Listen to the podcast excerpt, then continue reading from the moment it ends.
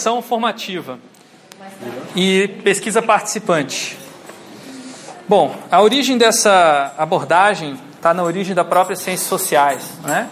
A primeira grande levante força nas ciências sociais foi o positivismo, que é, abordava as ciências sociais como se fosse uma ciência natural. Existia um ideal, digamos, que seria possível estudar seres humanos no seu estado, entre aspas, natural, buscando as leis, as é, invariantes, é, né?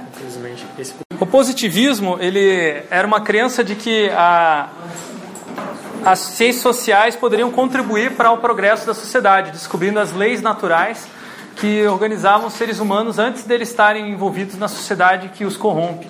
Digamos assim, uma ideia um pouco idílica, assim, no ser um, do Pacífico é, selvagem, né? E se você entendesse a, a, lógica desse Pacífico selvagem, você poderia é, projetar uma sociedade com é, leis, com, é, com normas, com processos, com políticas que iriam é, fazer esse, essas pessoas é, digamos assim, contribuírem somente com ações construtivas para a sociedade. Tá? E se, se o, na nossa bandeira nacional, imagino que todos devem ter na cabeça, né? Ordem e progresso. É uma das, é uma das dos lemas do positivismo, né? É uma coisa que não está óbvia na ordem progresso é se tiver ordem haverá progresso. É isso que quer dizer. Né? Então primeiro você tem que ter ordem para depois ter progresso.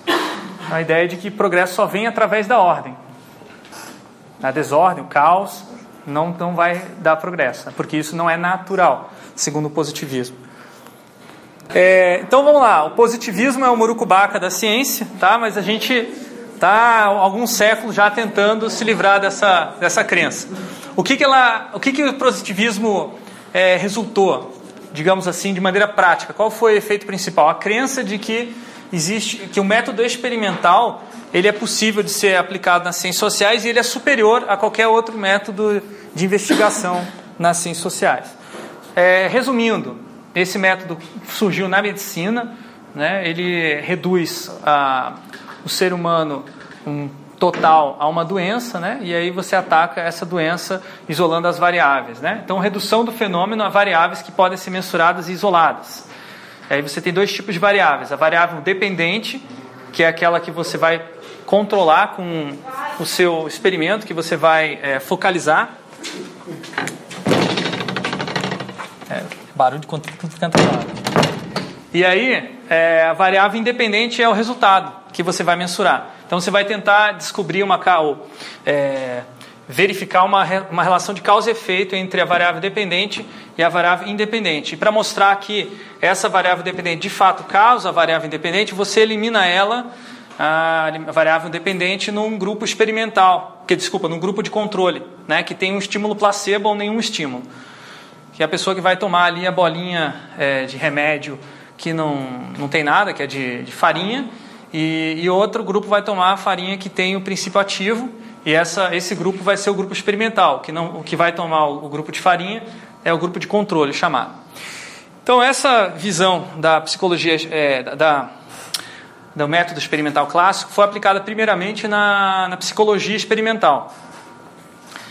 É, o Pavlov né, é o primeiro a executar alguns experimentos é, com animais foram bastante, tiveram resultados consistentes e ele descobriu o princípio do reflexo condicionado. Se você é, alimentasse um cão sempre no mesmo horário, aí você começasse a tocar uma campainha antes de alimentar o cão, o cão não faria sentido nenhum daquela campainha, quer dizer, não tem relação nenhuma. Agora, se você faz ao mesmo tempo que você dá a comida para o cão, você toca a campainha e você faz isso com bastante tempo, o cão passa a associar a comida à, à, à gratificação, melhor dizendo, da, da fome dele, ao som da sineta. E quando você bate a sineta sem o cão, sem a comida, o cão demonstra sinais de excitação de fome, né? Ele começa a produzir é, saliva uh, antes, sem ter o alimento ali presente. E aí surgiu, obviamente, a pergunta: será que isso é passível de ser aplicado a seres humanos? Né, você pode ter um reflexo condicionado e condicionar as pessoas a terem comportamentos melhores, superiores, né, para uma sociedade melhor, uma sociedade né, perfeita. Isso é a crença positivista.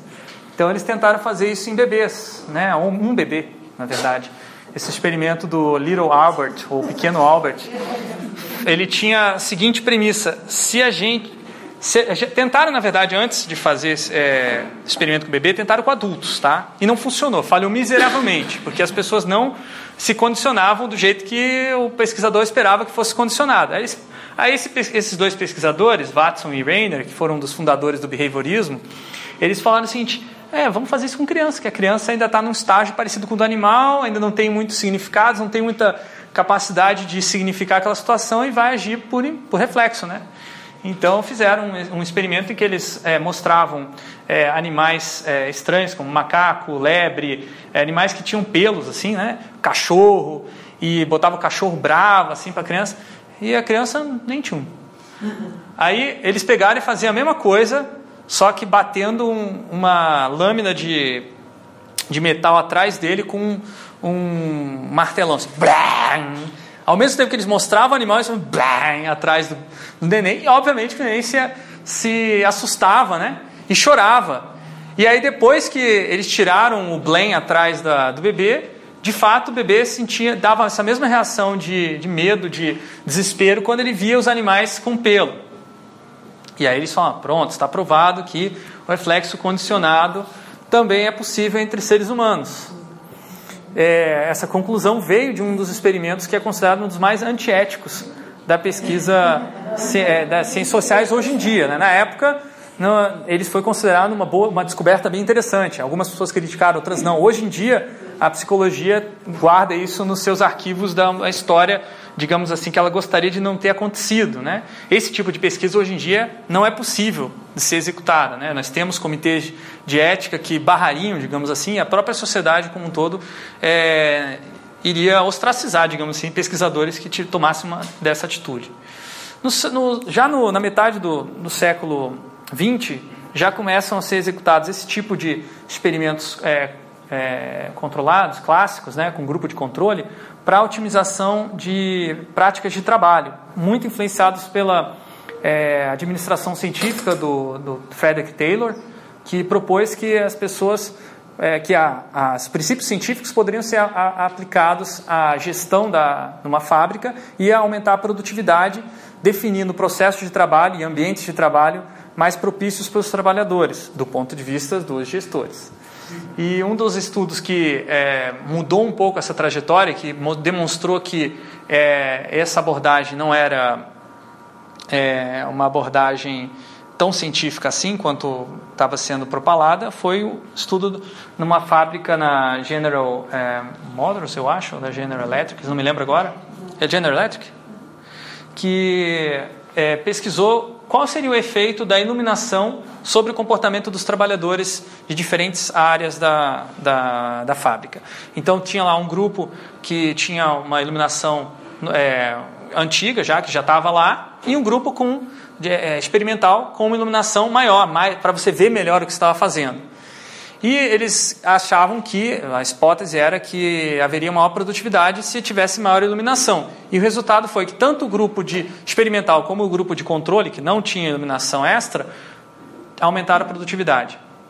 Aí a conclusão dos pesquisadores foi o seguinte, que o fato de você observar um ser humano, ou observar um grupo social, em si já afeta ah, o comportamento dessas pessoas. Então, o pesquisador ele não consegue, mesmo que ele não esteja lá, porque nesse caso o pesquisador não precisava estar lá para poder mensurar isso, né? bastava você controlar as variáveis do ambiente e mensurar os outputs, os resultados produtivos. Mesmo nessa situação, você tem uma modificação do, do ambiente causada pelo pesquisador que interfere no, no fenômeno.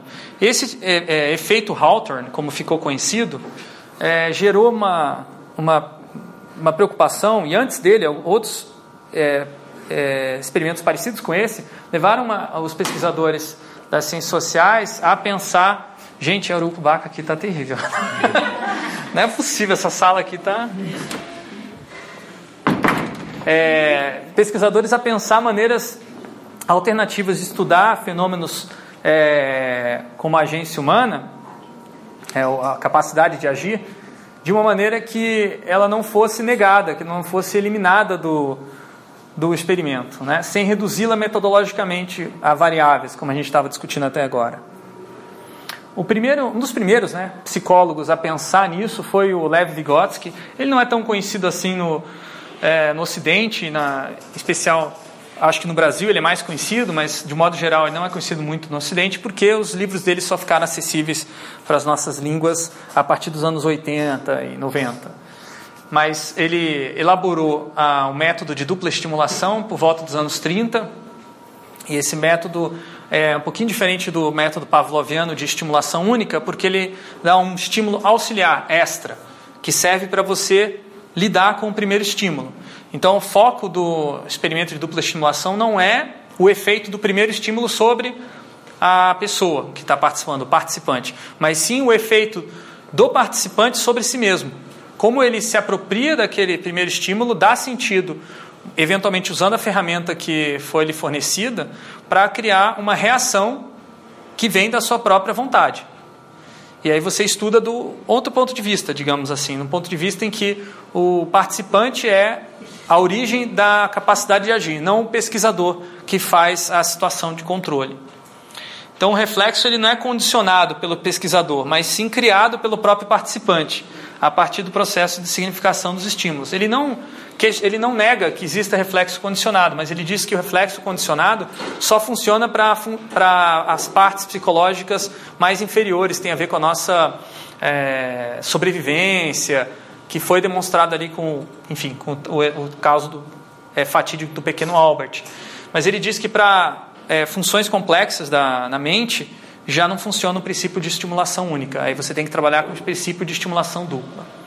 Um colega do, do Vygotsky da mesma época, Kurt Lewin, inclusive eles se correspondiam, o Lewin na Alemanha, o Vygotsky na Rússia, ou na União Soviética na época, é, ele pensava de maneira similar de que o conhecimento científico que é, era desenvolvido nas ciências sociais deveria ser aplicado. Quando eu falo ciências sociais aqui, eu estou colocando psicologia no meio, tá? É como no, normalmente no inglês se fala. No Brasil, ciências sociais é mais restrito à sociologia, antropologia, mas eu estou usando o termo geral, tá?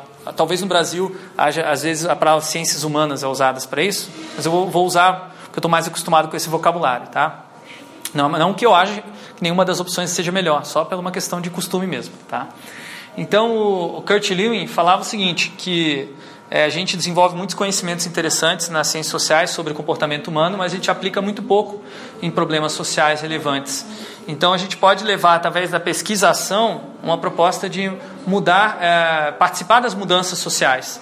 Ao invés de você apenas estudar a mudança, você é um participante daquela mudança.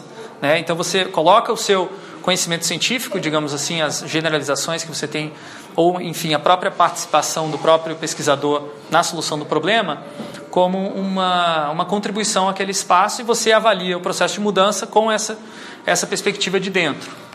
O objetivo do, da pesquisação, e o escopo talvez um pouco mais reduzido, é que ela, ao invés de falar sobre as variáveis ou as, as características gerais do comportamento humano, ela fala sobre características do comportamento humano em problemas específicos. Então, no caso, um exemplo que ele estudou e deu, deu como exemplo para explicar a primeira vez o que era pesquisação foi a participação de minorias no governo, nas decisões é, de planejamento de um determinado estado, Connecticut, na, na, nos Estados Unidos. Então, ele observou ah, encontros interraciais né, de pessoas com cores de peles diferentes, tentando é, decidir políticas públicas para reduzir o racismo naquele estado. E o os pesquisadores do time do Kurt Lewin foram lá e fizeram parte desse processo de mudança, facilitando e também observando como era antes dessa intervenção e como é que se tornou depois dessa intervenção. A palavra intervenção ainda não era utilizada pelo Kurt Lewin nessa época, só estou usando aqui para fins didáticos. Outra pessoa que é, foi fundamental no estabelecimento da, de uma visão alternativa da pesquisa, é, muito longe do positivismo, né, o Paulo Freire, nosso patrão da educação brasileira, né? ele partiu do princípio de que o conhecimento científico não era melhor do que o conhecimento popular que as pessoas tinham. Ele era diferente. Ele podia ajudar as pessoas a se emanciparem de, de condições opressivas, mas ele não era melhor. Né? Então você tinha que primeiro partir daquele conhecimento popular para promover alguma mudança é, relevante Então, ao invés de você, diferente da pesquisação, em que você traz o conhecimento da ciência e aplica num contexto, aqui você parte do que as pessoas já conhecem naquele contexto e você aproveita e conecta e até cria uma espécie de conhecimento híbrido de popular e científico para uh, é, promover mudanças naquele grupo social. E quem define o rumo dessa mudança são os participantes. Daí vem o nome pesquisa participante, ou às vezes também chamada de pesquisa ação participante. Ela é uma oportunidade de aprendizagem para todos, inclusive para o próprio intervencionista, né, o, o, pesquisador, porque ele não conhece essa cultura popular e não sabe de, de, eventualmente das dificuldades e das histórias de vida que aquelas pessoas trazem na, naquele processo.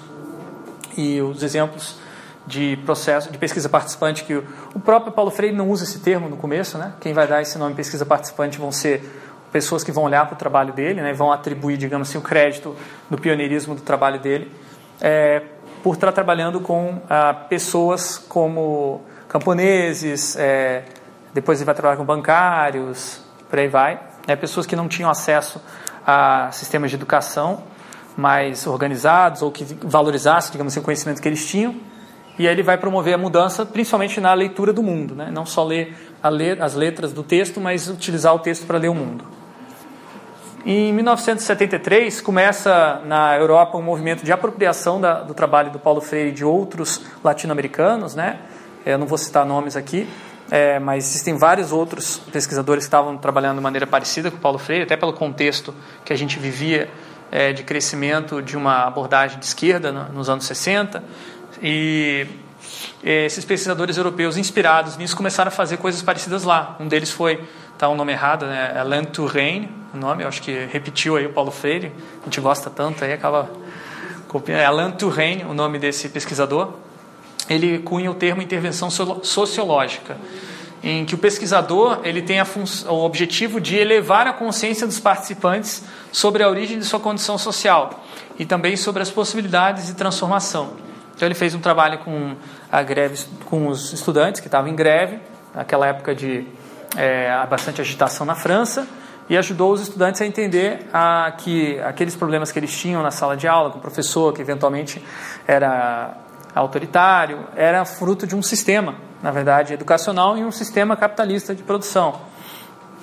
E a partir disso, o movimento estudantil pôde tomar a, ações mais é, calcadas na realidade, não somente numa, é, numa abordagem imediatista, digamos assim. Inspirado no movimento da intervenção sociológica, que cresceu e se diversificou bastante, esse termo hoje é usado para várias coisas diferentes, inclusive pessoas que não concordam com a abordagem do Alan Turing usam o termo intervenção sociológica.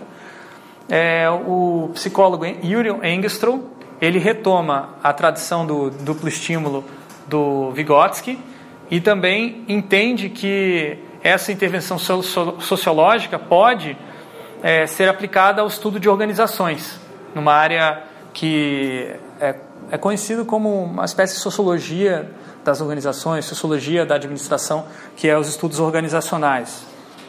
Ele cria uma toolkit chamada Laboratório de Mudanças para aplicar intervenções formativas, como ele chama, em diversas empresas e instituições. Esse nome formativa ele usa para diferenciar de sociológico, mas para fazer a conexão, porque na formativa a ideia é que você constrói alguma coisa, você forma algum tipo de estrutura, algum tipo de ferramenta como objetivo.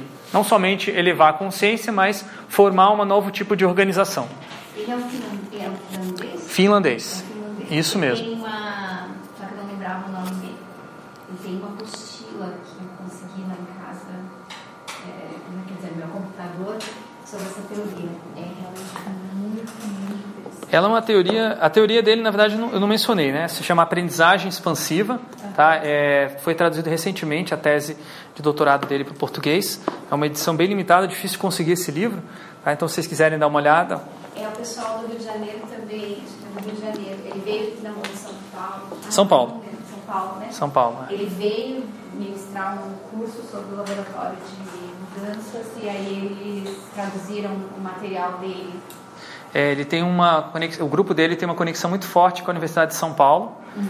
e volta e meia os pesquisadores da, de Helsinki vêm dar cursos aqui na Universidade de São Paulo, na, na USP. E tem alguns é, egressos de lá, uns é, doutorandos que fizeram, doutor, é, doutores, né, que vieram de lá e estão hoje atuando em universidades brasileiras. Então está tendo um movimento assim. É, eu, não, eu não fiz o doutorado em Helsinki, eu fiz o doutorado na Holanda, mas eu tive a oportunidade de ficar três semanas fazendo o curso sobre intervenções formativas com o próprio Engstrom e o time dele. É, então foi uma me marcou bastante e me ajudou também a sair numa, numa dificuldade muito grande que era como fazer uma pesquisa é, abertamente ideológica dentro da engenharia. Mas depois eu vou falar um pouquinho sobre isso. Então vamos lá, vamos ver os detalhes da intervenção formativa que é o foco dessa, dessa oficina. Então a gente viu um, um contexto. Agora vamos falar isso aqui. Eu, provavelmente nenhum o pessoal do Cradle não vai gostar muito do que eu estou falando, tá? Mas eu eu após observar a situação lá e ver que era um grupo de estudos extremamente é, bem sucedido, com muitos pesquisadores, com bastante recurso, eu fiquei me, e eu fiquei me perguntando como é que pode, né? E comecei a estudar e olhar coisas que às vezes eles não falam muito claramente. O próprio Engstrom recebendo ligações telefônicas a todo momento e ligações que ele exportava como se fosse um, um prestador de serviço, né? Então, enfim, percebi que, é, na minha visão, né, posso estar errado, que o Cradle é uma espécie de um, um instituto que mistura pesquisa com consultoria, tá? alia isso. Então você tem organizações em crise que buscam e ficam conhecendo as pesquisas e a abordagem que eles têm, laboratório de mudanças e a teoria da aprendizagem expansiva. É, esses institutos às vezes são financiadores, às vezes não são financiadores, mas é, ajudam a obter um financiamento para pesquisa sobre é, organizações em crise. Então, as propostas de pesquisas deles vão nesse sentido. Aí eles vão lá, fazem um estudo de caso da intervenção que eles é, elaboraram, que eles desenvolveram com a organização. A organização tem um resultado é, de transformação ali dentro facilitado, digamos assim, e eles têm uma generalização do que eles viram, e essa é a parte que eu acho que eles são é, fantásticos e que o motivo pelo qual eles conseguem ser é, relevantes tanto academicamente quanto profissionalmente, é, no, quanto na, no mercado, melhor dizendo, é porque eles generalizam a partir da teoria da atividade. Então, todos os pesquisadores lá usam a mesma teoria. Essa é uma teoria muito completa, tem muita coisa, é, digamos assim, a, a, abarcada por ela, e por isso eles conseguem, cada um ter um foco específico e fazer contribuições científicas que são reconhecidas, bem respeitadas em grandes é, periódicos internacionais. A teoria atividade permitiria usar replicar metodologia, essa ideia? Sim, é, mas o principal ponto é dos, dos, das descobertas, né? Pode voltar lá um pouquinho? A descoberta que eventualmente você tem, quando você faz o estudo de caso, de uma intervenção formativa, você chega à conclusão de que as pessoas mudaram. Como mudaram? O que mudaram? É, por que, que foi assim? Essas são perguntas que a teoria da atividade ajuda a responder. E aí, quando eles respondem essa pergunta daquele caso, essa resposta pode servir para outros casos.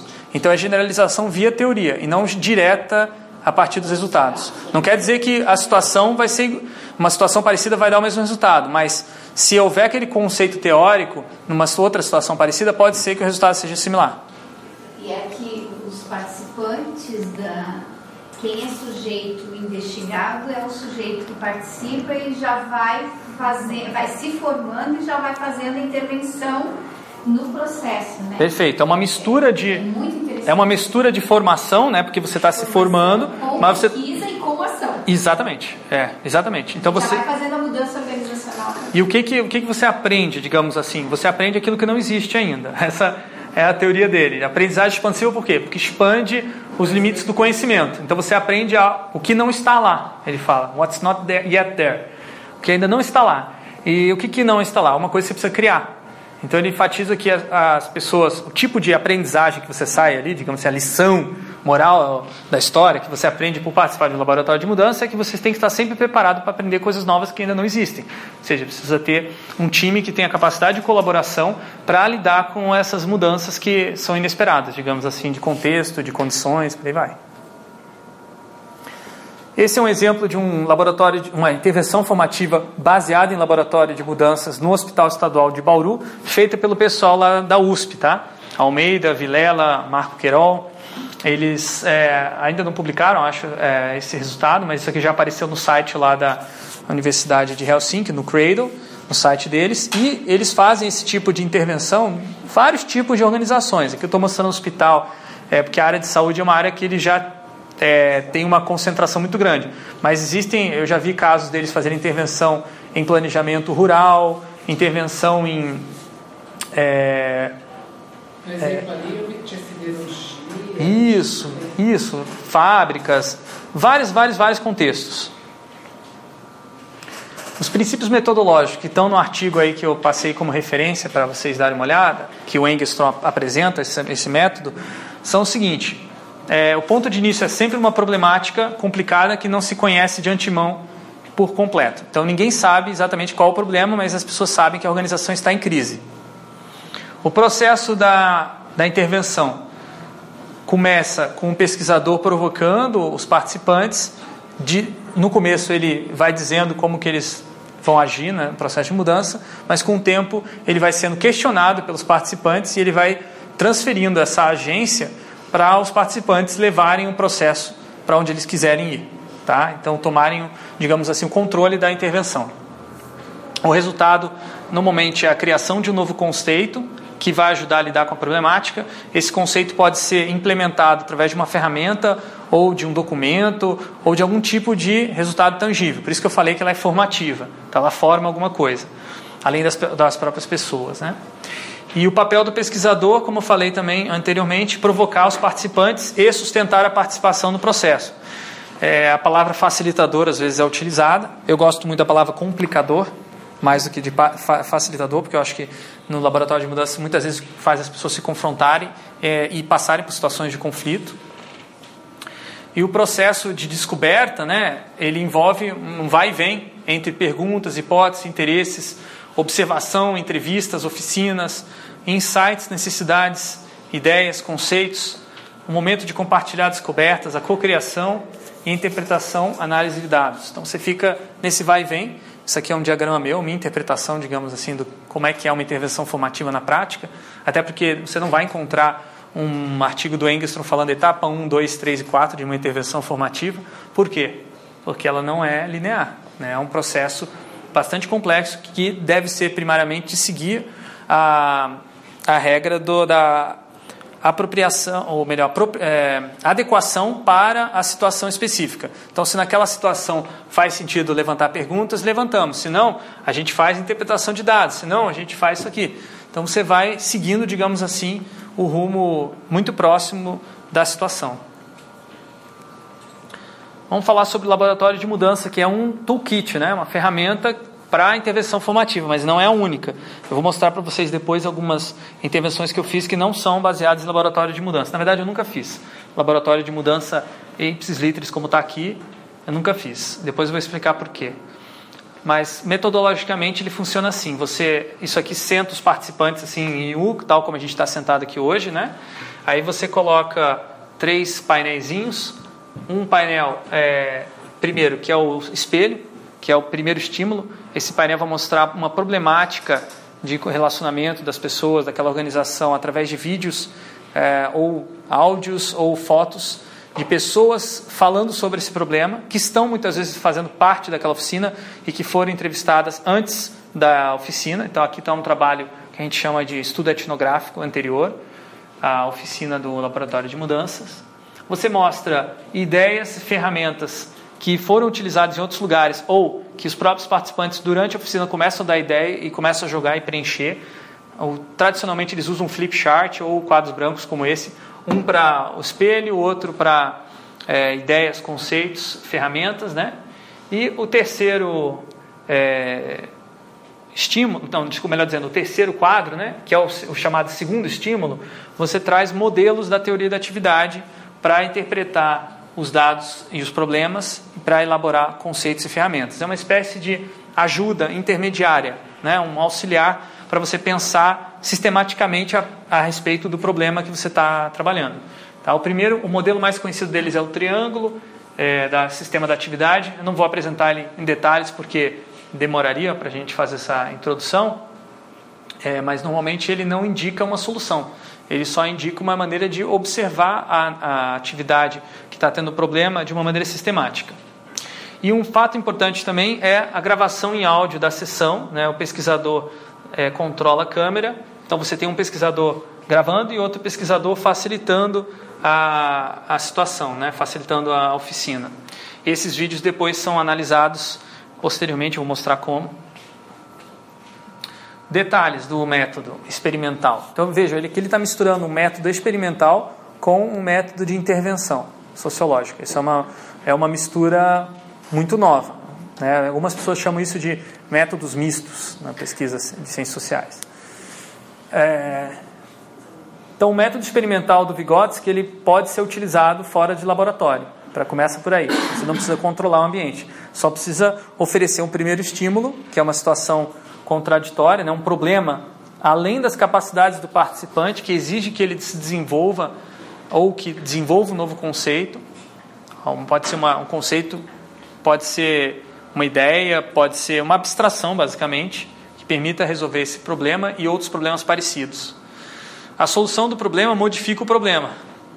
Por isso é descrito como uma contradição. Então, quando você começa a, a pensar, não é um problema tipo quanto é 2 mais 2. É um problema é, do tipo qual a origem da fome na sociedade. Então, quando você começa a pensar sobre isso, você já se coloca como parte do problema. Então você já modificou o problema. Você percebe, você olha para a sua classe social, de onde você vem, você teve fome na sua própria vida. Isso já modifica o problema que você está olhando e o problema vai mudando enquanto você está pensando sobre ele. Então, ao invés de uma solução final, é, essa contradição, que é o problema que nunca acaba, ele leva à formação de um conceito que atualiza né, essa percepção da contradição. O que, que é o segundo estímulo? Que é a parte mais difícil de entender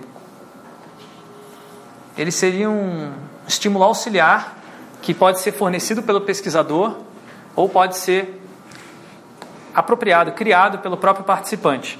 Se, por exemplo, as pessoas durante uma oficina começam a, a pensar numa solução, digamos assim, essa solução ainda não está muito clara, está meio vaga, é, é, a grande chance de que ela se transforme no segundo estímulo.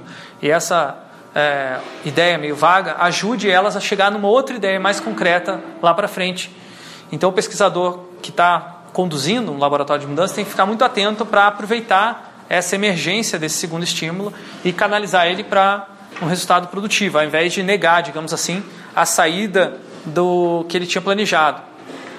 Um é, dos. Diga. Só para deixar mais concreto, vamos imaginar a experiência do, da criança. De repente tem um outro negócio e ela percebe que se ela apertar barulho, Aí isso seria uma reação ao primeiro estímulo, fazendo com que ele pare. É, é isso uma coisa é? É, isso que você falou é, é, um, é um estímulo único. Né? Você tem um estímulo só e você tem uma reação. Aqui tem uma, uma diferença, você causa uma certa confusão na criança. Se você não causar confusão, não tem segundo estímulo. Eu vou mostrar um exemplo, eu trouxe até um jogo é, sobre isso. Aí a gente vai jogar aqui, vocês vão ver um experimento de dupla estimulação clássico para ficar mais claro. Então, o segundo estímulo tem que ser meio ambíguo, né? Para exigir que a pessoa forme um conceito sobre ele.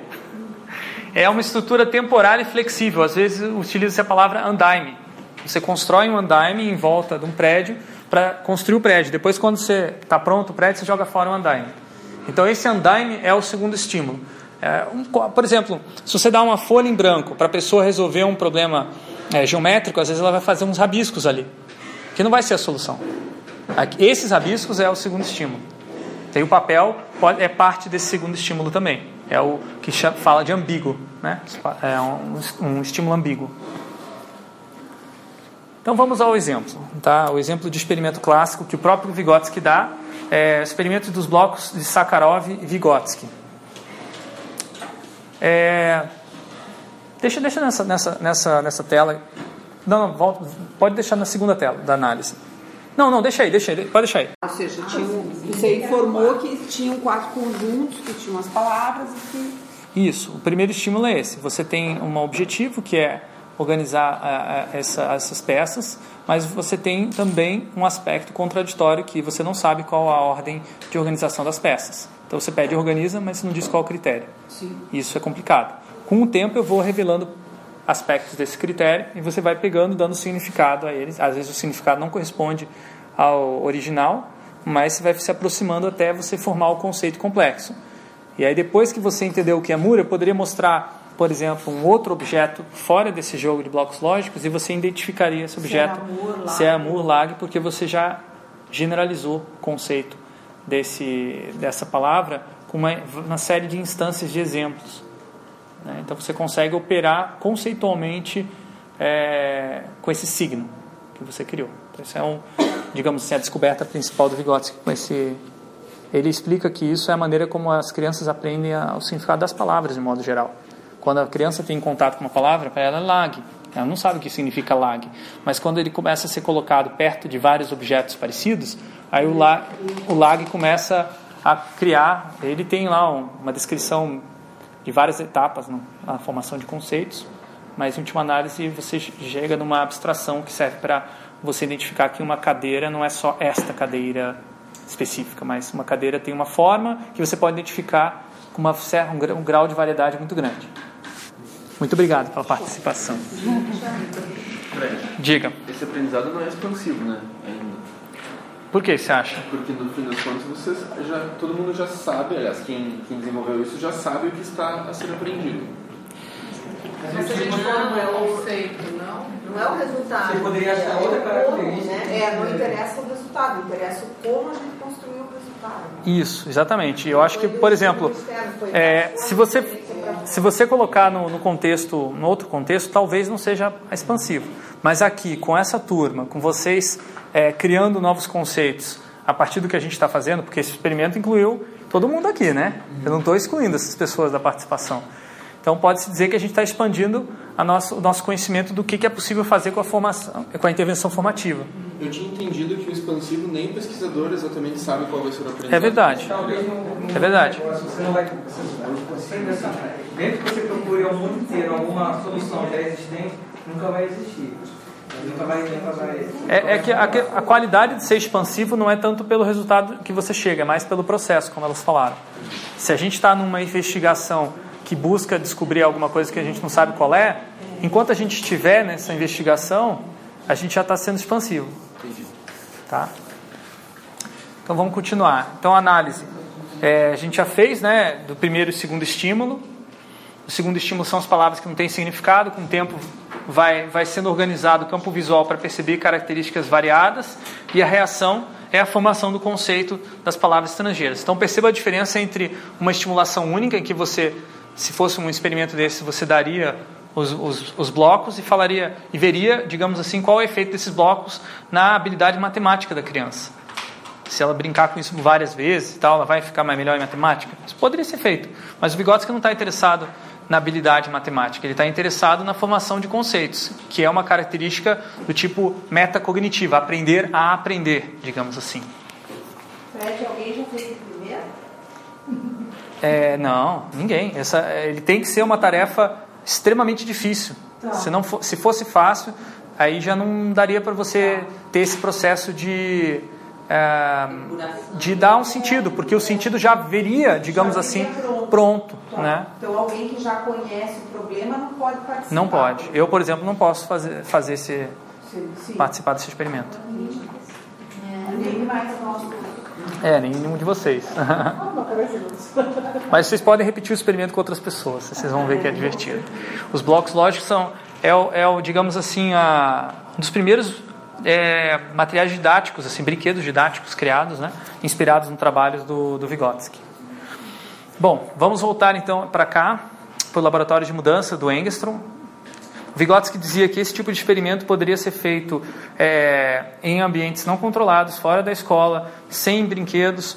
É, basicamente, ele dizia que o duplo estímulo era é, um princípio básico da própria formação da vontade humana. Você poderia observar isso em várias situações. E aí, o Engstrom utiliza essa prerrogativa que Vygotsky deixa em aberto para dizer que o laboratório de mudanças é um ambiente para experimentos de duplo estímulo. Esse aqui é um exemplo é uma foto da, da intervenção que está descrita no artigo que vocês é, receberam como indicação, né? que o Engstrom explica as bases da formação da intervenção formativa. Nesse experimento que ele dá de exemplo né, no hospital, o primeiro estímulo são os vídeos dos profissionais falando sobre falta de recursos humanos, a lista de espera longa e outros problemas que eles enfrentam no trabalho. E o segundo estímulo é um organograma que os próprios participantes criam. Os próprios participantes pegam uma folha e começam a fazer um rabisco de como mudar as unidades de trabalho deles e reorganizar o trabalho. Né? Eles criam a ideia de dividir essa unidade em subunidades, que, só que ao invés de fazer isso de cima para baixo, um chefe que vai organizar aquilo ali da maneira mais ideal, como ele pensa, foi construído durante o laboratório de mudança, então as pessoas podem ter responsabilidade compartilhada de executar as tarefas de maneira que todo mundo é, esteja de acordo, digamos assim. Me diz uma coisa, o segundo estímulo organograma foi proposto pelo mediador não. facilitador ou não? Foi... Não, foi os próprios participantes que trouxeram essa ideia e eu, meu pesquisador acolheu, digamos assim. Ele não parou eles, na Todo verdade. mundo trabalhou sobre o mesmo organograma, Exatamente. ao mesmo tempo. Isso. Ele não dá muito detalhe dessa parte material, que é o que me interessa bastante. Porque no, o foco dele é outro, né? O foco dele é, mas eu vou falar um pouquinho mais sobre isso daqui a pouco. Então, esse aqui é a análise que está no artigo sobre o, o experimento de dupla estimulação que aconteceu lá. Tá? É um pouquinho difícil de ler esse diagrama, mas vamos, vamos é, ler ele de maneira linear. Então, você tem um primeiro estímulo com os problemas que tem lá naquele, naquele ambiente de trabalho. Aí as pessoas estão perdendo a motivação sobre o objeto de trabalho, que são os pacientes. Né? Parece que os pacientes estão em última prioridade, digamos assim. Aí eles constroem um estímulo ah, é, secundário, né, um segundo estímulo, que é esse modelo é, de organizacional diferente, da, da, o tal do organograma. Surgem novas complicações, novos problemas. O primeiro estímulo se torna mais tenso, digamos assim. E aí eles criam um terceiro, um novo conceito que é de responsabilidade compartilhada pelos pacientes, pelos pacientes, né? E ah, eles completam o segundo estímulo quando eles fecham um documento detalhando tudo que foi discutido nas, nas oficinas de laboratório de mudança e que seriam é, implementadas, digamos assim, no trabalho. Quando eles vão implementar, surgem novos problemas. E isso aqui continuaria. Se eles tivessem continuado a, a, intervenção formativa, teria novas caixinhas aqui nessa análise. Mas isso não é circular, quer dizer, apesar de um, um alimentar o outro, em algum momento, supostamente você resolve um problema. É, não. Eu acho que a- só o fato de mostrar que aqui um problema já se transformou em outro, se transformou em outro, se transformou em outro, Na verdade, sim, vai sempre ter um problema, mas não é o mesmo problema. Isso mesmo. É, exatamente. É um outro problema é, decorrente, derivado. Digamos. Isso, uma continuação. E o que é circular, digamos assim, é essa relação entre primeiro estímulo, segundo estímulo, primeiro estímulo, segundo estímulo e formação de conceitos. Então, se você for ver aqui no fundo, ah, estaria uma certa espiral aqui entre uma coisa e outra. A generalização desse é, estudo específico é que a intervenção formativa aumenta a agência dos participantes quando eles resistem ao pesquisador, percebem, então eles falam, ah, não queremos fazer do jeito que está falando, é, isso aqui não é útil para a gente, vamos fazer de outro jeito. Quando as pessoas percebem que as possibilidades de ação delas estão ali, elas não sabiam que poderiam fazer diferente, quando elas visualizam novos padrões de atividade, às vezes trazido pelo pesquisador, às vezes trazido por uma pessoa da, da- que está participando, quando as pessoas se comprometem a mudar e quando elas de fato já começam a tomar atitude de mudar. E tudo isso pode acontecer durante um laboratório de mudanças ou logo em seguida. E é, digamos assim, vejam que esse experimento né, foi um caso só e ele conseguiu já generalizar através da teoria uma proposta bastante robusta, digamos assim, de intervenção formativa. Normalmente os estudos do Cradle são assim: é um caso, dois casos, muito bem estudados, muito a fundo, que a partir dele se utiliza uma, um conceito teórico para explicar e aí você generaliza a partir dessa teoria. E como eles têm muitos casos ao longo de, sei lá, de décadas, a, a teoria vai se tornando cada vez mais robusta. Na verdade, o próprio objeto deles é a- uma intervenção formativa. Eles têm uma intervenção formativa sobre o problema. Perfeito. Isso, é o business, o modelo de negócios. Isso não é por acaso. Mas, Fred, nesse momento, uma vez que isso, né, que você falou, é uma espiral, é, existem, como você falou, mesmo visando o modelo de negócio, tem determinados momentos que você tem que ter como um certo fim. É, quando é que você para, né? Pois é. para que você possa implementar aquilo e avaliar se aquilo realmente vai surtir o efeito desejado. né? só que daquilo vai surgir bom. Você Sim, daí vai você, surgir claro, outro, claro, né? mas você tem que ter momentos que você precisa, por meio do, não sei se é o, a, quem está gerenciando né, o laboratório, dizer, ó, até aqui isso está bom, não está, ou seja, existe algo assim ou não? Porque É. senão você fica Eternamente, né? a, é, a infinito, né? É, normalmente eles trabalham no laboratório de mudança com a- o horizonte de seis oficinas, Tá, dividida assim uma vez a cada duas semanas. tá. Mas E disso- e quando chega, termina as seis oficinas, eles, olha, infelizmente agora terminou o nosso nosso contrato e agora é com vocês. É mais ou menos assim. Tá. É claro que tem outras intervenções que eles ficam anos às vezes, mas é- são casos, né? Diferentes. Cada Sim, caso é um caso. Problema, É, é. Mas a, o fim, digamos assim, da intervenção do, do pesquisador, eles normalmente detectam quando eles percebem que os, os participantes estão tomando a frente, estão tomando o controle, eles falam, olha, a gente sente que agora a gente não precisa mais estar aqui. Tá. Isso, digamos, seria uma maneira Tá. é, ideal de sair, né? Mas é, eu acho que a maior parte do tempo é arbitrário, Tá, por conta de um contrato, alguma coisa assim. É, porque, por exemplo, se você for aplicar isso um grupo de alunos ou alguma coisa assim, tem um momento que vai ter que terminar. Pois é, sim. Tem também o conceito de saturação de, da- de, de dados, né? Quando você começa a receber os mesmos tipos de feedback, daí aí você, olha, não está evoluindo, saturou, já estamos discutindo voltas e voltas a mesma coisa. Só que isso também não pode ser confundido com o tal do double bind, que ele chama, que é, uma, é a crise que acontece que as pessoas ficam realmente falando sobre a mesma coisa, que dá uma sensação de frustração porque não está avançando, e aquilo ali tem que ser intensificado para que haja uma transformação. Aquilo ali é, é uma característica comum de resistência à mudança. Tá? Mas não pode confundir uma coisa com a outra Como que eles intensificam? é, confrontando a, a- confrontando a noção é, mais caótica que as pessoas têm da atividade com a noção sistêmica. Então, quando elas montam, por exemplo, o diagrama da atividade usando o triângulo, às vezes a pessoa percebe problemas sistêmicos que estão ali que não são problemas de uma pessoa só. Que uma pessoa tá. Normalmente as pessoas falam assim: o problema é fulano, o problema é cicrano. E aí, quando você começa a construir essa noção mais sistêmica, você percebe que o problema não é fulano e cicrano, mas o modo de produção daquela atividade.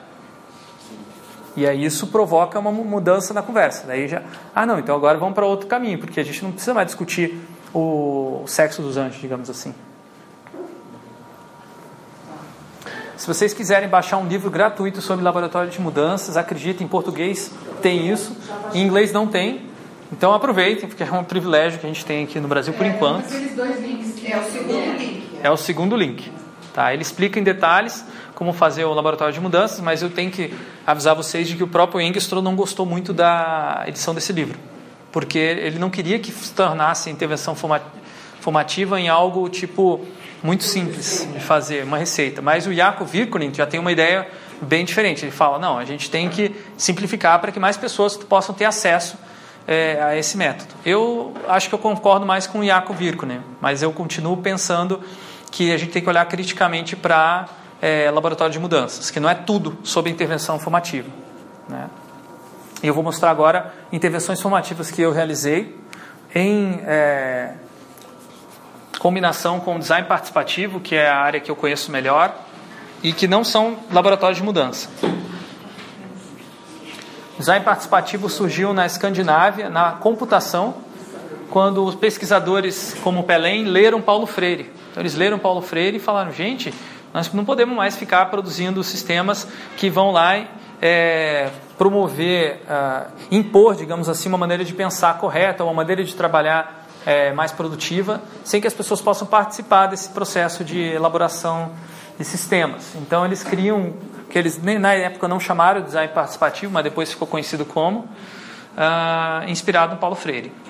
Então, o foco deles são objetos que devem ser transformados. Então, aqui não é a mudança organizacional. O foco primeiro é um objeto, um sistema que está muitas vezes é, embutido numa mudança organizacional e vai ser criado no processo. E eles chamam muita atenção para ferramentas e espaços que estão estruturando essa participação. isso é uma coisa que a, o pessoal lá da, do Cradle, da teoria da atividade, eles não prestam muita atenção. Então, eles têm um nível instrumental assim de facilitação de oficinas, eu diria bastante baixo, comparado com a experiência que tem o pessoal do design participativo. E daqui a pouco vocês vão ver alguns exemplos que eu vou aplicar com vocês aqui. Né? Algumas pessoas já participaram de algumas oficinas né, que eu organizo, né, com base nesses, nessas ideias do design participativo. Qual a diferença, Fred, desculpe a ignorância, é, do design thinking? O design thinking ele é uma ele é uma, uma, um termo que existia já na academia, na época, nos anos 70, já se utilizava para definir a maneira particular como os designers pensam. Então, estudos cognitivos que estudavam, por exemplo, como um designer resolve problemas. E aí, nos anos é, 90 e 2000, teve uma empresa chamada IDEO que começou a usar esse termo para falar num processo de exportação da expertise do design para outras áreas. E isso ficou conhecido também como design thinking. É, aqui na PUC a gente já aplicou isso para fazer projeto pedagógico, alterações de disciplinas e tudo isso. Sim. É... Eu acho que às vezes as pessoas não fazem essa conexão né, entre design participativo e design thinking. Eu estou sempre tentando fazer, porque na minha visão, design participativo, o que a pessoa chama normalmente de design thinking é melhor descrito como design participativo. Tá, porque quando a gente se reúne para fazer o, refazer o currículo pedagógico, a gente não está querendo pensar como designer, a gente está querendo tornar uma participação das pessoas mais produtiva. Né? Mas eu uso o termo design thinking aqui na universidade também, as pessoas me conhecem como especialista em design thinking, por uma questão de que o termo está na moda, as pessoas estão falando dele. Então tá bom, então eu sou especialista em design thinking, mas se for ver bem, se perguntar como é que você chama isso, eu chamo de design participativo. E o principal diferença também é ideológica, né? Design thinking não ele quer servir as empresas para as empresas inovarem e eventualmente fazerem um bem social, como uma, uma digamos assim, aquele lado assim da. É, uma externalidade, enquanto que no design, no design participativo está comprometido com a mudança social do ponto de vista não das empresas, mas do ponto de vista dos trabalhadores. Acho que isso é uma mudança, uma diferença fundamental. E a minha motivação vem daí. Eu estou muito mais do lado do pessoal do chão de fábrica do, do que dos gestores, mas eu também acho bom conversar com gestores e não quero cometer os mesmos erros que o próprio Pelém e os colegas deles cometeram. Tá, vamos voltar para a contribuição deles, né, do design participativo. A pesquisa etnográfica deles, né, que eles fazem antes das oficinas, elas prestam muita atenção na materialidade, nos objetos, nas ferramentas, no ambiente de trabalho, e às vezes identificam problemas ergonômicos, problemas sociais que na, na abordagem da teoria da atividade, da intervenção eh, formativa, não são vistos. quando eles vão executar as oficinas, eles não ficam só no blá blá blá, na conversa, né? Que o próprio Engstrom utiliza muito o diálogo, transcrição de diálogos para mostrar as evidências. O design participativo mostra muitas fotos como evidência, porque são fotos de objetos que são construídos com os participantes. Então aqui você tem a prototipação, que é a criação de um modelo de um computador do futuro em 1980, usando pela primeira vez mouse, monitor com tela gráfica, Nessa época ninguém conhecia essas tecnologias e não sabia para que servia. Então, ao invés deles pegarem, implementarem e dizerem aos trabalhadores da indústria gráfica é, sueca como que eles deveriam trabalhar, eles resolveram perguntar como que eles deveriam trabalhar. Então eles criaram, mas como é que você pergunta sobre um assunto tão abstrato como esse? Então eles criaram uma abordagem é, de projeto em que são criados modelos muito simplificados com papel, com é, tecnologias falsas que enganam as pessoas. Mock it up, né? mock-up.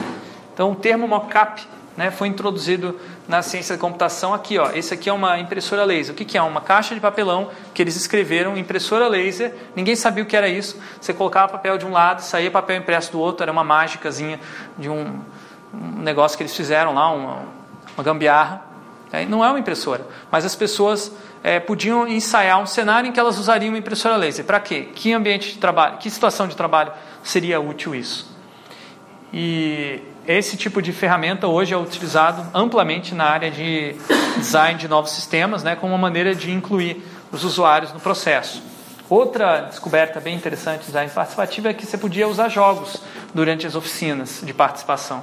E esses jogos estruturavam a participação para que aproximasse a linguagem cotidiana dos usuários com a linguagem do projeto, a linguagem dos projetistas, dos designers. Então você criava uma espécie de palavras-chave, tal como aqui, que não se conheciam antes, né? ninguém sabia que era lag, que era SEV, mas com essa estrutura de jogo vocês acabaram pegando um conceito que pode ser usado para definir um projeto. Características aqui, a gente falou de é, grande pequeno, são características que você pode utilizar no projeto, por exemplo. Se você estiver discutindo o, tam o tamanho é, de objetos que você está projetando, por exemplo.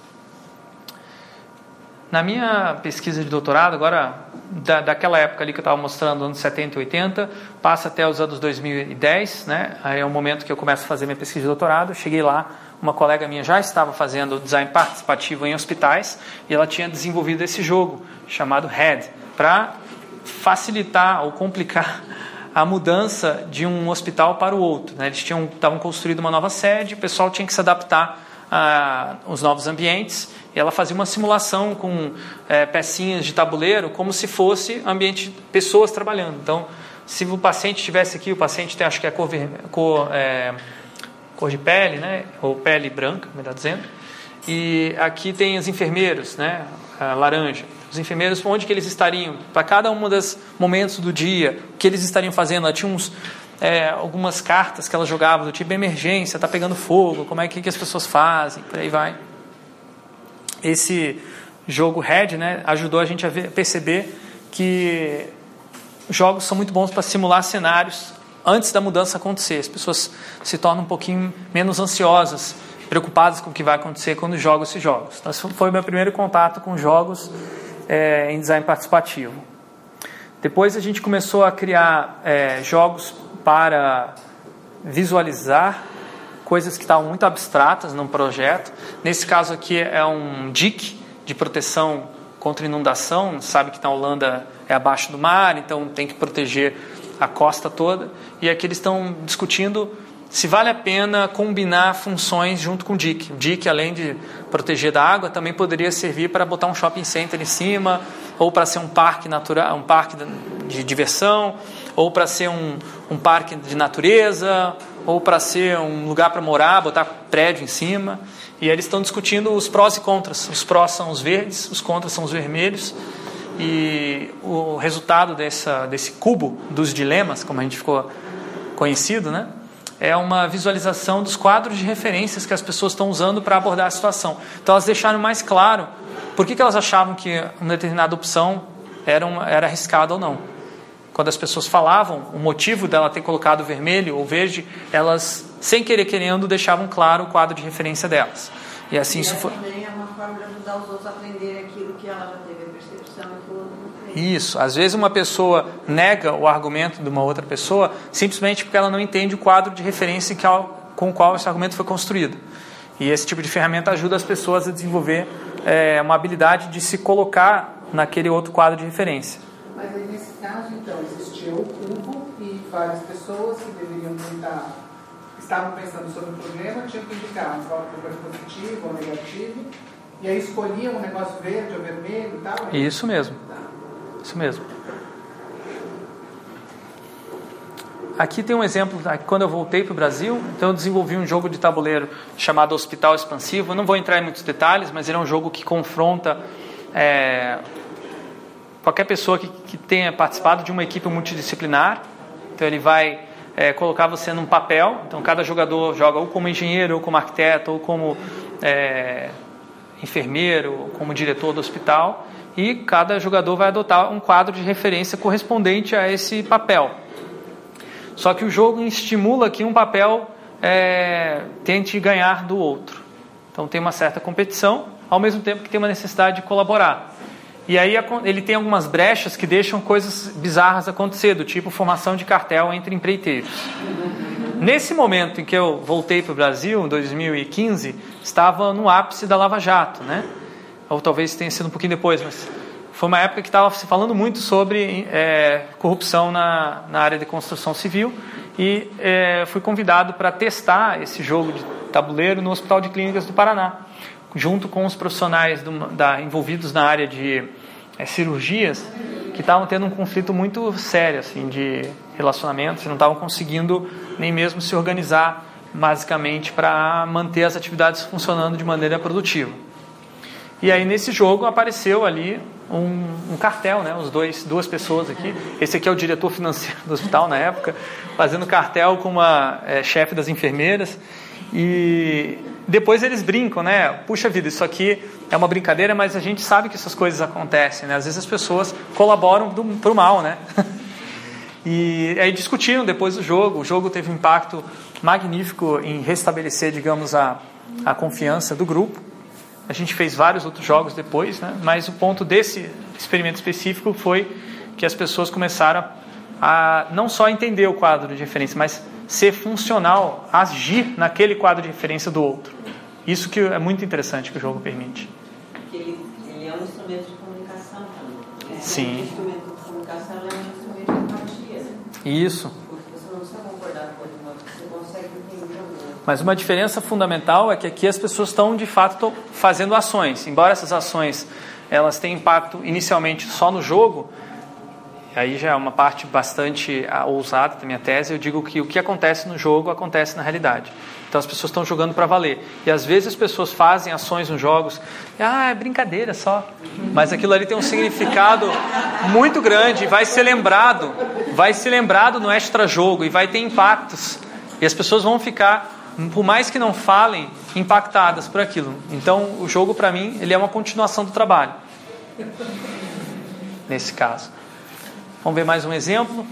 É, na, no meu doutorado, da minha tese, né, especificamente, eu falei muito sobre como que os jogos fazem emergir contradições. Contradições não são das pessoas, são dos projetos, são das atividades, são inerentes e muitas vezes são a origem desses conflitos pessoais que as pessoas têm. Então, uma uma espécie de uma estrutura que está por trás desses conflitos. A minha tese está aqui, então vou passar para vocês também. Quem quiser é, ter acesso a ela também está no meu site gratuito também. E é, o, foco principal delas são essas contradições. Nesse caso aqui, é, as contradições existentes num projeto de um centro de diagnóstico de imagem surgiram através do jogo, porque Aqui está representado pelos fios o processo de trabalho de enfermeiros e médicos, e embaixo, em branco, está representado o projeto do ambiente é, desse espaço em duas dimensões, que é a tal da planta baixa que os arquitetos e engenheiros tinham feito, a partir da visão dos gestores de como seria o trabalho dos enfermeiros e médicos, que falaram, a partir da construção desse jogo, que nem quiseram jogar, chegaram uma hora e falaram: Isso aqui não vai funcionar nada, pode jogar fora no lixo esse projeto e acabou que no projeto foi cancelado. Então, o efeito. Por que esse fio? O fio significa o seguinte: o paciente entra aqui na, nessa, na porta, aí ele vai até a recepção, se registra, senta na sala de espera, entra na sala de troca de roupa, né, o, como é que é o nome? Vestiário, depois passa para um corredor e aqui ele passa pelado. Ninguém tinha pensado nisso. Passa pelado no meio de um corredor. Por que, que não tem conexão direta do vestiário para a sala de diagnóstico? Então eles tiveram que refazer esse projeto. E refizeram várias vezes, mas nunca ficava bom. No final dos contos, acabaram cancelando o projeto. Então, vai dizer que jogo não tem influência? Né? Eu acho que tem. Jogo, para mim, é realidade. Esse outro jogo aqui é o mapa da empatia, voltando para o mesmo caso do Hospital de Clínicas.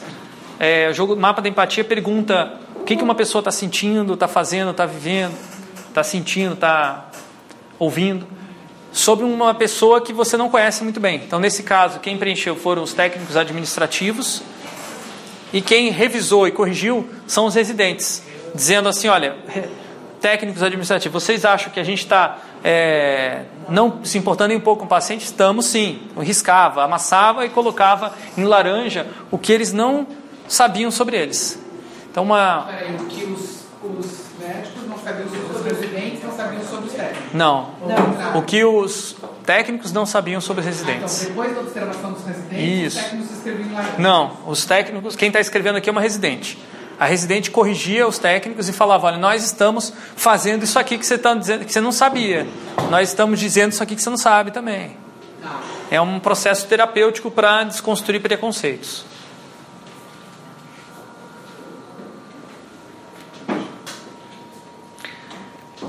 As brincadeiras, de um modo geral, elas podem ser utilizadas, brincadeiras, jogos, brinquedos, é, são excelentes para planejamento participativo. O exemplo é o processo da agência PUC, né, que eu já mencionei para vocês anteriormente.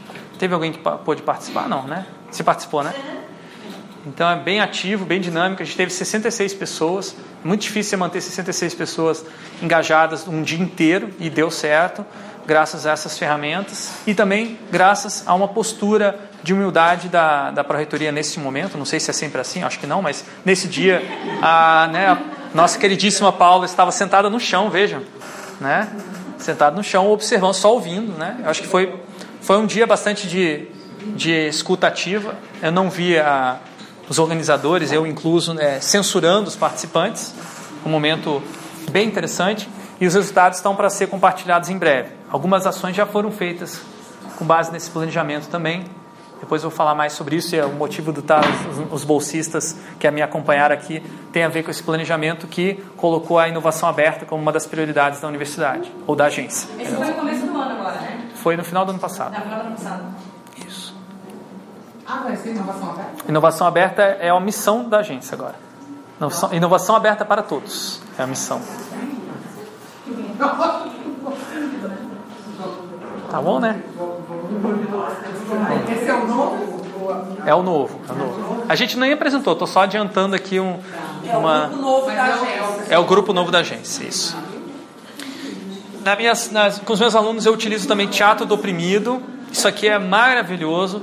O teatro ele, ele é um pouquinho, ele exige um pouco mais de da pessoa se jogar, digamos assim, no processo de mudança. Ele expõe mais é, medos e dificuldades que as pessoas estão tendo, mas ele também permite uma mudança muito rápida. Então a gente tinha uma, uma turma que gostava bastante de falar de política, ah, como nós, nós estamos vivenciando agora cada vez mais, eu acho legal, positivo, só que é aquela política futebol, né? É a esquerda versus direita. Então, sempre fala comunismo versus capitalismo. E aí, num, num dos teatro, cena de teatro oprimido, eles colocam aí um, um sistema novo de gestão da empresa que ia valorizar os profissionais mais é, criativos e tal, e aí de repente gera uma greve dos outros profissionais que não são tão criativos assim. Então eles começam a executar ações que eles estão vendo na mídia dentro da sala de aula, se colocando como parte desse processo e vendo a relação entre é, esses conflitos que estão aí é, no dia a dia na sua profissão. Bom, eu falei um pouquinho sobre as ferramentas que a gente está utilizando para expandir a intervenção formativa. Agora eu vou falar sobre a parte mais científica. Não adianta nada fazer uma intervenção formativa magnífica se você não consegue transformar aquilo numa, num artigo científico para o teu modelo de negócios crescer. Então você faz o artigo, várias pessoas leem, conhecem o método e você consegue obter novos financiamentos porque você tem publicações naquela área. Então, como é que a gente faz o caminho inicial, desde o momento que você fez o, a intervenção até chegar no artigo? Primeira parte é você fazer anotações enquanto a coisa está sendo organizada. Desde a primeira reunião que você faz, vai anotando e anotando na língua dos pesquisados. Então, no caso aqui, vocês estão vendo anotações em holandês. Eu tive que aprender holandês para poder fazer intervenções na Holanda. Bem difícil. E depois eu transfiro essas é, anotações do papel para um sistema digital chamado IBIS, ou Issue Based Information System. No IBIS eu coloco as anotas que viram pontos nodais de um mapa é, mental, equivalente a um mapa mental. E cada uma dessas notas, ela pode ser aberta. Então eu posso ver um texto associado a essa nota. Eu posso é, classificar com tags específicas cada um deles, permitindo uma é, recuperação depois por tópico. E também me permite fazer uma série de outras análises é, qualitativas em cima desse material. Esse software não é muito comum, Compendium ND, é meio difícil de usar, não recomendo para ninguém. Assim, eu acho que não precisa necessariamente ser um software, você pode fazer isso no papel também, já vi algumas pessoas fazendo e tendo o mesmo tipo de resultado. Mas eu gosto. Eu gosto mesmo de análise qualitativa, de a fundo, né? Ficar anotando. Então, esse aqui é, é meu dia a dia lá na Holanda, quando eu estava analisando os dados da pesquisa. É, constantemente trazia novos dados, refletia e atualizava o sistema. E um momento muito importante de reflexão é quando eu contrapunha os dados com a, a, os modelos teóricos que a teoria da atividade me fornecia. Esse é o tal do modelo triangular que eu mostrei para vocês anteriormente, que é o principal usado nessa teoria. E aqui já está sendo aplicado para os problemas específicos dos é, projetos hospitalares que eu estava estudando. Eu não vou explicar em detalhes, que isso aqui demora muito tempo para é, apresentar, mas só para entender que a teoria é fundamental nesse processo de análise. Outra parte bem importante é a, a análise, é rever o material, as evidências coletadas e evidências em vídeo são muito mais ricas do que anotações, porque você às vezes vê um vídeo, você vê uma coisa que você não tinha visto é, quando você estava lá presente, você olhando de uma maneira mais é, distanciada. Então eu transcrevo essas sessões, o que as pessoas estão falando, é, eu classifico a, os turnos, né, separo em turnos de fala, é, separo, às vezes, aplico códigos de classificação. Então, por exemplo, o que, que ele está fazendo aqui? Está é, propondo um problema? Está propondo uma solução? O que está acontecendo nessa conversa? Isso chama análise interacional. E tem um programa chamado Envil. Esse sim eu recomendo para usar para esse tipo de análise. Esse é um resultado desse software. É um tipo de análise é, com base na, nos dados que estão ali. Então a gente mensurou quem estava falando e quem falava depois de quem tinha falado. Então aqui tem o Project Manager, o gestor do projeto. É, quando ele falava, o próximo turno, 6% das vezes era ele mesmo. Então ele não era um cara prolixo. Ele não continuava falando sem, sem parar para respirar, digamos assim, como algumas pessoas às vezes fazem, né? 36% das vezes que ele falava, ele era precedido, não, precedido não, ele era sucedido pelo especialista em logística. Ah, ele também era mais ou menos igualmente sucedido pelo especialista em saúde. E, e o especialista em saúde e o especialista em logística, eles eram precedidos um ao outro a maior parte do tempo. Então isso significa o quê?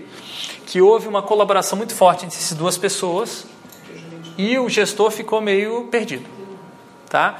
E aí no outro gráfico mais revelador demonstra que no começo aqui você tem o, o da saúde é o esse do meio, o, o gestor é essa linha fixa e o, o especialista de logística essas bolinhas. Então você vê que no começo a, o cara de logística fala bastante, de repente o gestor começa a falar, aí o de saúde começa a falar e o gestor volta, mas no final acaba que é, o profissional de logística tem uma, uma preeminência, digamos assim, na fala desse durante essa oficina. E a gente conclui que ele houve uma liderança emergente que mudou de, dos atores quem estava falando mais em determinado momento, digamos assim, atuou como líder dessa oficina. E a gente propõe um conceito de liderança fluida é, a partir dessa, desses dados, que é a liderança como uma prática emergente.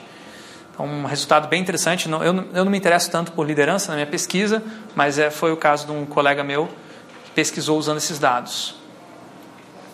Então, para finalizar a intervenção formativa, é, os critérios de validade clássicos precisam ser revistos, tá? Validade interna é baseada na minimização do enviesamento na manipulação das variáveis. Vocês já devem ter visto muita gente falar até do vocabulário comum, ah não, pesquisador não pode se, se meter, não pode participar, o pesquisador tem que ser uma mosca na parede. Isso é um critério de validade interna, para que o pesquisador não afete as variáveis. Não é o caso da intervenção formativa. Já vamos falar sobre isso. A validade externa é tentar é, generalizar os resultados para situações diferentes do experimento, diretamente. Então, se aconteceu no experimento de uma criança ir lá comer o marshmallow, ela não resiste, no experimento clássico, não resiste comer o marshmallow, então toda vez que você botar um marshmallow na frente de uma criança, ela vai comer o marshmallow, não vai ficar esperando. É verdade? Não sei. Né? A validade externa ali parece ser grande, mas Pode ser que não. Eu não sei, eu estou só dando um exemplo aqui agora. Agora, validade ecológica, com certeza, não é uma validade muito grande no experimento do marshmallow. Por quê? Uma criança raramente fica sentada na frente de um prato de marshmallow e mais nada ao seu redor. Então o que acontece? O marshmallow chama muita atenção. Não tem validade ecológica, porque isso não é uma situação parecida com a do dia a dia, uma situação não é realista. E a validade construto é aquela que compara as variáveis que você mensurou com os conceitos teóricos que você está usando para explicar aqueles dados. Se bate a variável com o conceito teórico. Esses são os critérios principais usados nas pesquisas é, nas ciências sociais mais orientadas ao positivismo e na, nas pesquisas orientadas ao, à crítica, né, pesquisa, é, teoria crítica, que é onde está a formação, a intervenção formativa, onde está Paulo Freire, os outros que eu mostrei anteriormente é, existem critérios novos de validade. Eu acho muito legal o trabalho da, da Latner, Latter, que ela pegou e falou: gente, é possível fazer pesquisa ideológica abertamente e você ter critérios de validade. Então, o fato de você ser abertamente ideológico não significa que você não, não vai ter validade. Você vai ter outros critérios de validade. E ela escreve esse artigo que teve bastante impacto na pesquisa é, nas ciências sociais, em que ela fala que se você tiver triangulação de métodos, além de triangulação de fontes de dados, você pode é, evitar que haja um enviesamento do método. Então, ao invés de você fazer só o estudo etnográfico, você faz estudo etnográfico e faz oficina criativa. Validade de construto, ao invés de você só confrontar com a teoria, você confronta com as evidências novas que vão dizer que aquela teoria está errada, que você tem que refazer o conceito, né? Confrontar evidências com teoria. E a validade aparente é são dois novos conceitos que ela traz aqui, ou enfatiza, que não são muito conhecidos. Validade aparente ser aquele construto que você está criando, ele é, representa a realidade de uma maneira que uma pessoa que está perto daquela realidade se enxerga. Por exemplo, se aquela pessoa concorda que aquele consulto teórico explica o que ela está fazendo. Então, para você ter validade aparente, você tem que voltar com seus dados para os participantes e falar: gente, foi isso que eu entendi da nossa oficina. É isso que vocês quiseram significar? Ah, não, não é. Então vamos corrigir. Então, isso, depois de uma entrevista, por exemplo, você pode trazer a análise da entrevista para a participação do entrevistado, para ele verificar, analisar e fazer o double checking. Essa validade aparente também pode ser, é, é, como se fala, robustecida se você tiver uma, um outro pesquisador olhando para os seus dados. Também é outra maneira. Um pesquisador não tenha participado da intervenção, ele vai lá e olha os seus dados e tem conclusões parecidas. E a validade catalítica, essa totalmente nova da, da pesquisa dela, né? ela propõe que você pode avaliar a qualidade de uma intervenção formativa se ela demonstra que as pessoas se apropriaram da pesquisa para se transformar. Se houve realmente mudanças derivadas daquela, daquela participação. Então, dois critérios. Não, dois critérios, não, duas, duas é, indicações de situações onde vale a pena a tal da intervenção formativa. Quando o fenômeno de investigação não for diretamente observável, por exemplo, como é que você observa a solução de problemas? Visivelmente não vai ver. Aqui foi o mais próximo disso quando vocês viram no campo visual, mas só isso, só tirar foto não revela muita coisa, por exemplo, né? Tem que ter a, tal da intervenção, tem que ter a pergunta do pesquisador que nem eu estava fazendo ali, provocando a colega a, e conversando com ela. O fenômeno tem múltiplas determinações. Não é só é, biológico, é social, é econômico, é simbólico, é psicológico. O fenômeno se manifesta diferentemente em cada situação. O fenômeno está implicado na formação da própria situação. É bem complicado. Como, por exemplo, você estuda cultura, quando você estuda organização. Você vai estudar a organização através de uma organização que foi organizada pela organização. então, esses casos são bem interessantes para a intervenção formativa. Isso não é um problema, essas características. Ou então, quando há uma organização em crise te procurando para colaborar. Né? Então, nesse caso, você pode adotar a intervenção formativa como uma abordagem de criar é, uma, um contexto para essa colaboração que é produtivo tanto para o pesquisador quanto para os participantes. Ou quando há pesquisadores, de modo geral, incomodados, frustrados, é, de cara com a academia, né, que só produz coisas que não são utilizadas na prática ou que é, são utilizadas para manter as estruturas é, sociais desiguais que a gente tem hoje na sociedade. Tipo assim, É, exatamente. Nós só, se pegar nós, só desde o primeiro, do primeiro ao último, entendeu? Ou quando há uma necessidade de desenvolver um projeto colaborativo multidisciplinar. Por exemplo, você já tem a trilhas de empreendedorismo social. Podemos fazer uma intervenção com esse foco, por exemplo. Eu acho que a gente já está fazendo sem querer querendo aqui agora. Né? É isso sobre intervenção formativa. Dúvidas?